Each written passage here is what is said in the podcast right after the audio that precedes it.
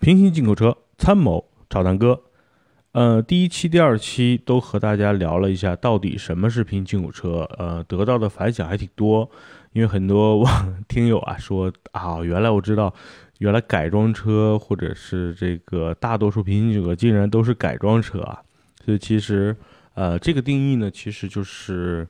嗯，我真正的在天津港和这些业内人士聊，然后呢聊出来的。所以呢，其实我当时可能感受跟你们一样，我说我靠，原来这些车都不是，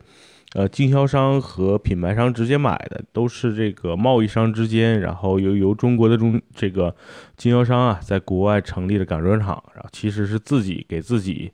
呃，进口，然后呢改装完，所谓的换个名牌儿，然后再，呃，贸易回中国的，所以这个非常。感叹啊，这个中国的这些车商的这个智慧，但是呢，也要谢谢他们，确实是他们的这些不懈努力，才让这个广大的车友买到了性价比更高的什么丰田的普拉多呀、陆巡啊，现在热销的什么途乐啊、宝宝马的 X 五，还有奔驰的 GLS。南哥这次在呃天津港都感受了一下，所以哎，真的是挺挺激动的啊，就是只恨兜里的银子不够。要不绝对开辆 GLS 回来。呃，那今天呢，主要就跟大家聊聊这个平行进口车，呃，买平行进口车主要的要注意的一些问题，然后呢，平行进口车的保修问题，还有呢，就是呃，平行进口车的一些优势，南哥自己的理解。首先呢，我觉得啊，大家已经知道了到底什么是平行进口车，那我就聊聊这个关于平行进口车的优势吧。那其实最显而易见的呢，那就是价格了。那为什么大家去买平行进口车？我估计百分之八十或者是更多的这些呃用户啊，都是因为价格便宜。那可能剩下那些呢，是因为确实呃别地儿没有，只有只有他们有。比如说像刚才呃南哥上一期聊的科尔维特，对吧？还有一些更小众的一些车，而这些车呢，只有在平行进口的这个呃渠道才有。那大多数的用户肯定是因为价格便宜嘛。那我对比了一下，嗯，大多数的平行进口车比国内的所谓的中规车至少便宜百分之十以上啊，呃，平均来说都是百分之十到百分之二十，尤其是单价越高的车，比如像路虎啊，像卡宴呀，或者是像宝马的 X 五就比较明显。那这些百万级别的车，呃，平行进口车和国内的中规车的差价基本都是在百分之十到百分之二十了。那第一个这个优势肯定是刚才说价格啊。那第二个优势呢，就是我我个人认为，就是因为它是现车。我不知道大家在四 S 店订车有没有非常痛痛苦过啊？南哥最近帮很多朋友买车就非常痛苦，比如说买汉兰达，哎呀，遥遥无期啊，又不想加价，等吧，一等等三个月四个月。然后呢，那年陪我的一个兄弟去订这个呃宝马的叉五，那也是。呃，交完钱了，然后等了两个多月，特别每天着急，就是因为没车开嘛，也一百多万交定金，也交了十呃五万还是十万，然后就遥遥无期的等，那种那种过程是挺难受的啊。那平均有车的好处就是在于，你如果去天津港自己去买车，那车都在这摆着，对吧？都是现车，嗯，你随时买，随时开，随时就上牌了。所以我觉得这是平均有车的第二个优势，基本上都是现车。啊，除非啊，你个别的就要定，让让让这些经销商帮你去进口，这是单说啊，就大多数去买的都是现车。第三个呢，我觉得呢，就是这个配置丰富，然后可选的这个配置多。嗯，就拿这个南哥这次体验比较多的奔驰的 GLS 举例啊，那这个车呢，国内呢基本上就两个版本，一个 3.0T，一个 4.0T，那每个版本呢可能就三个车型，就三个配置，低中低配、中配、高配。但是呢，其实是有一些配置在高配车上没有，比如说啊，特别核心的，像这种百万级别的 SUV 应该有的电吸门，国内基本上这些高配低配的车都没有。第二呢，哈曼卡顿的音响，国内呢基本全是普通音响，就是中规车，所谓的正规进口的这个四 S 店买的车没有哈曼卡顿音响，我觉得挺遗憾的。这奔驰这个车，你想都是 S 级别的。你想着这个正常的 S 基本上还配个这个柏林之声的，那，哎，G L S 竟然用的是普通音响，我觉得有点说不过去。第三呢，就是这个运动轮毂啊，运动版这个运动的底盘，就 AMG 的运动底盘加上这个 AMG 的轮毂，然后还有呢就是呃叫什么夜色包，就各种包嘛，因为这个配置比较丰富，全黑的轮毂，全黑的这个前包围，全黑的。呃，玻璃的这个边框，然后全黑的行李架，叫夜色包，就叫暗夜精灵版本。我觉得我南哥给它定义啊，叫暗夜精灵版本，真的是配置特别丰富。呃，GLS 在保税区里边分成各种版本，美规的、加规的。那加规的配置更高一点，基本上价位呢，我那天了解，一般都是在一百一十万到一百三十万左右。那一百三十万基本上就接近顶配了，就该有的配置全有了。刚才说的这些什么夜色包啊、AMG 的这个运动版啊，呃，包括内内内饰有这个所谓的，要么就是通风座椅，要么就是纳帕真皮，然后该有的配置基本都全了，什么主动刹车啊、探这个雷达呀，等等等等的，所以基本上到顶了，一百三十万。那在中规版本 3.0T 高配，基本就是在一百四十万左右，而且配置比刚才说的一百三十万差了好多啊。呃，你想想，这个一套哈曼卡顿音响，起码值个万八千吧。然后这个运动轮毂，基本上一个轮毂差不多也是小一万块吧。所以就是性价比更高，然后呢，配置可选的更多啊。甚至还有一个优势呢，就是说不一定是配置丰富。呃，那平行进口版本还有一些所谓的盖中盖版，对吧？尤其像普拉多呀、陆巡这种车比较明显，包括途乐。那这些车的优势是在于你，你可以以一个比较低的价格买一个裸车，就素车。那再去天津港很多指定的这种改装厂去进行一个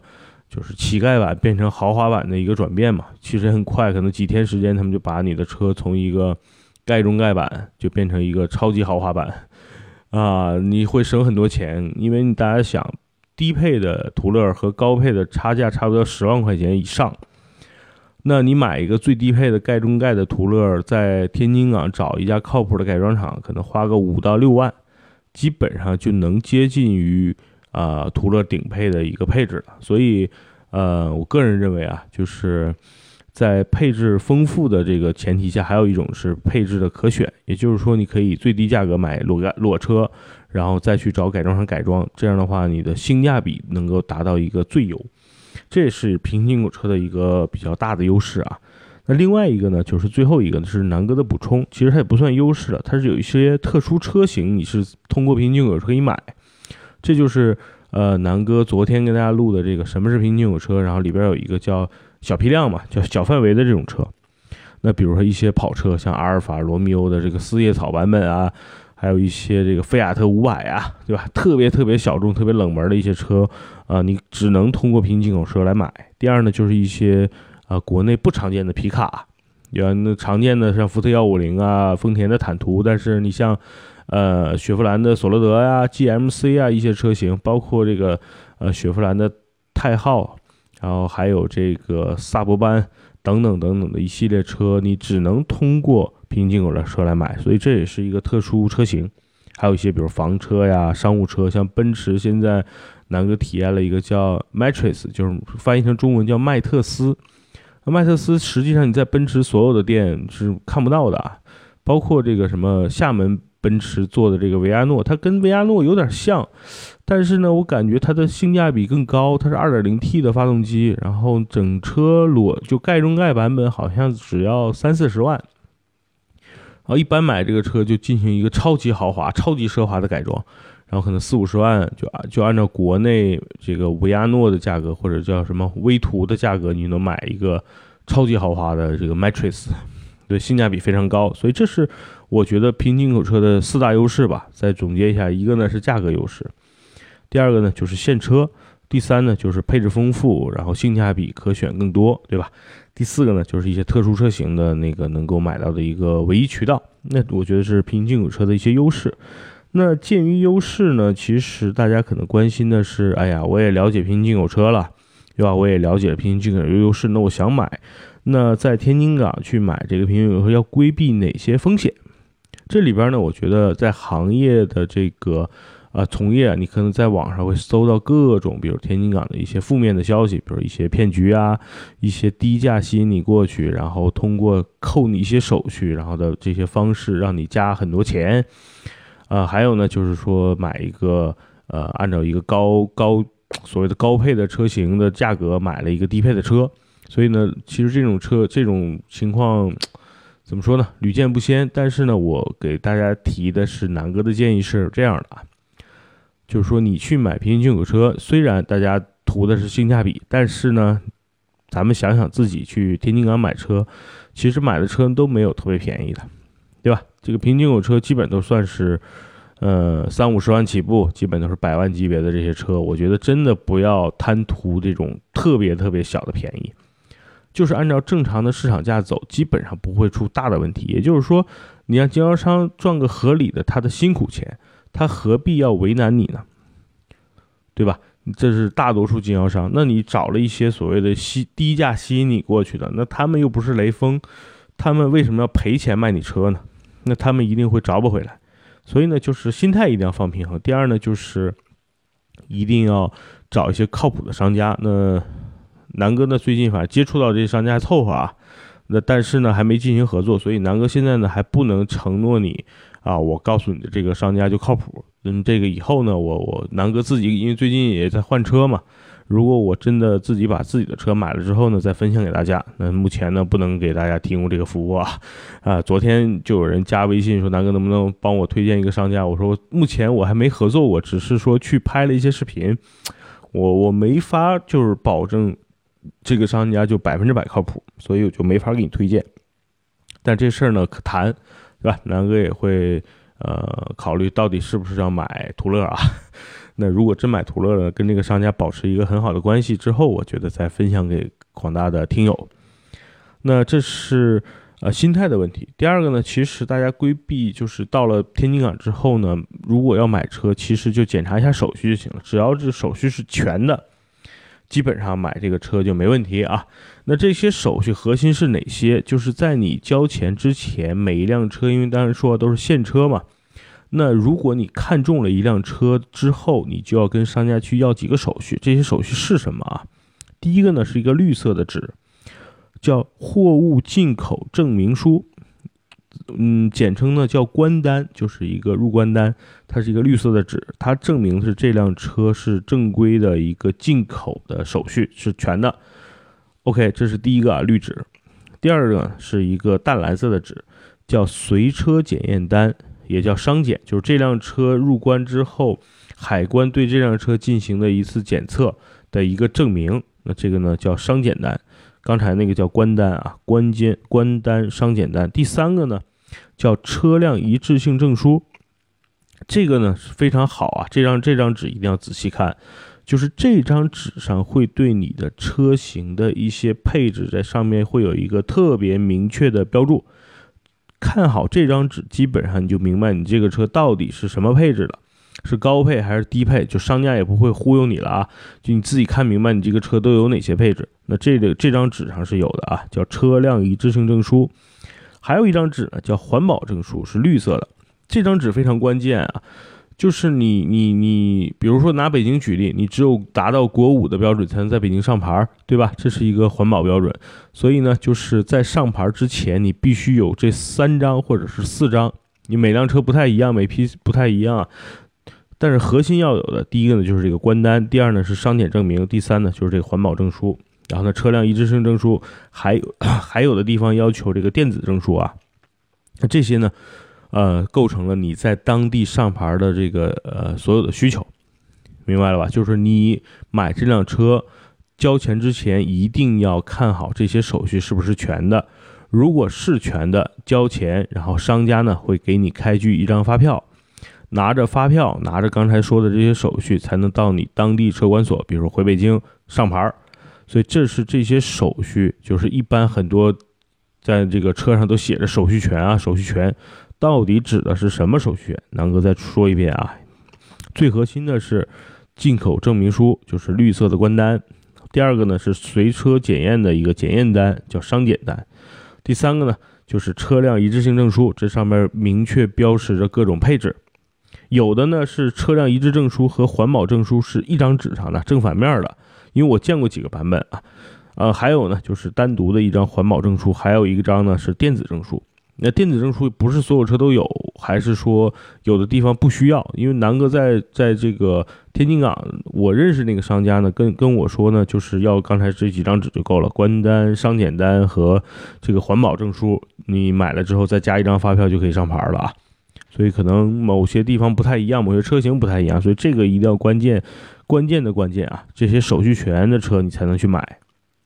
那这就是说手续权。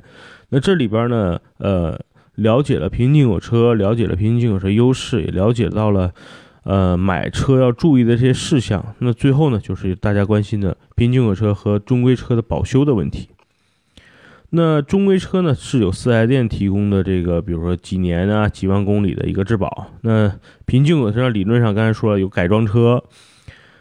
那这些改装车理论上都是由商家给你提供质保啊，但是大多数商家都没有质保，但是。商家会推荐你买一个由保险公司给你来做一个承保的一个保险，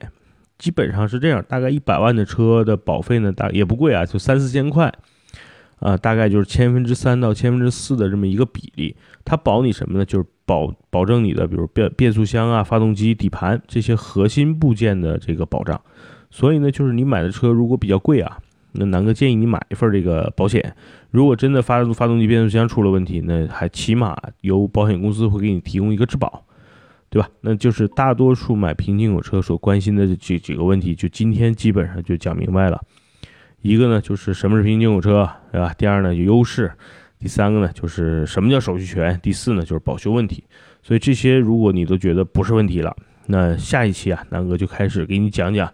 我在保税区拍摄视频的那几辆车，因为南哥拍摄视频嘛，首先就要了解那些车，第二呢试驾了那些车，第三呢，呃，因为试驾，因为拍摄，我对那些车有了自己的一些理解，所以呢，下一期开始，呃，咱们的所有的这个概念性的东西就已经讲完了，然后南哥就会带着你，啊，在天津港一辆一辆的，或者是这些热销车型，以南哥买车的维度来一台一台的跟大家做一个阐述，好吧？那这期的关于平行进口车的优势啊，保修，然后手续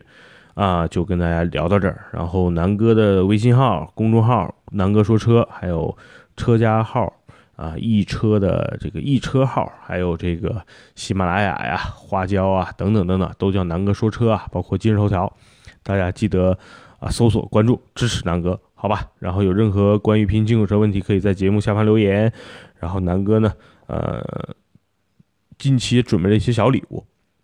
我会定期呢在大家的留言里边抽奖啊，然后给大家时不时送点小惊喜，好吧？那今天的这个南哥说车平静火车专辑就录到这儿，祝大家晚安，拜拜。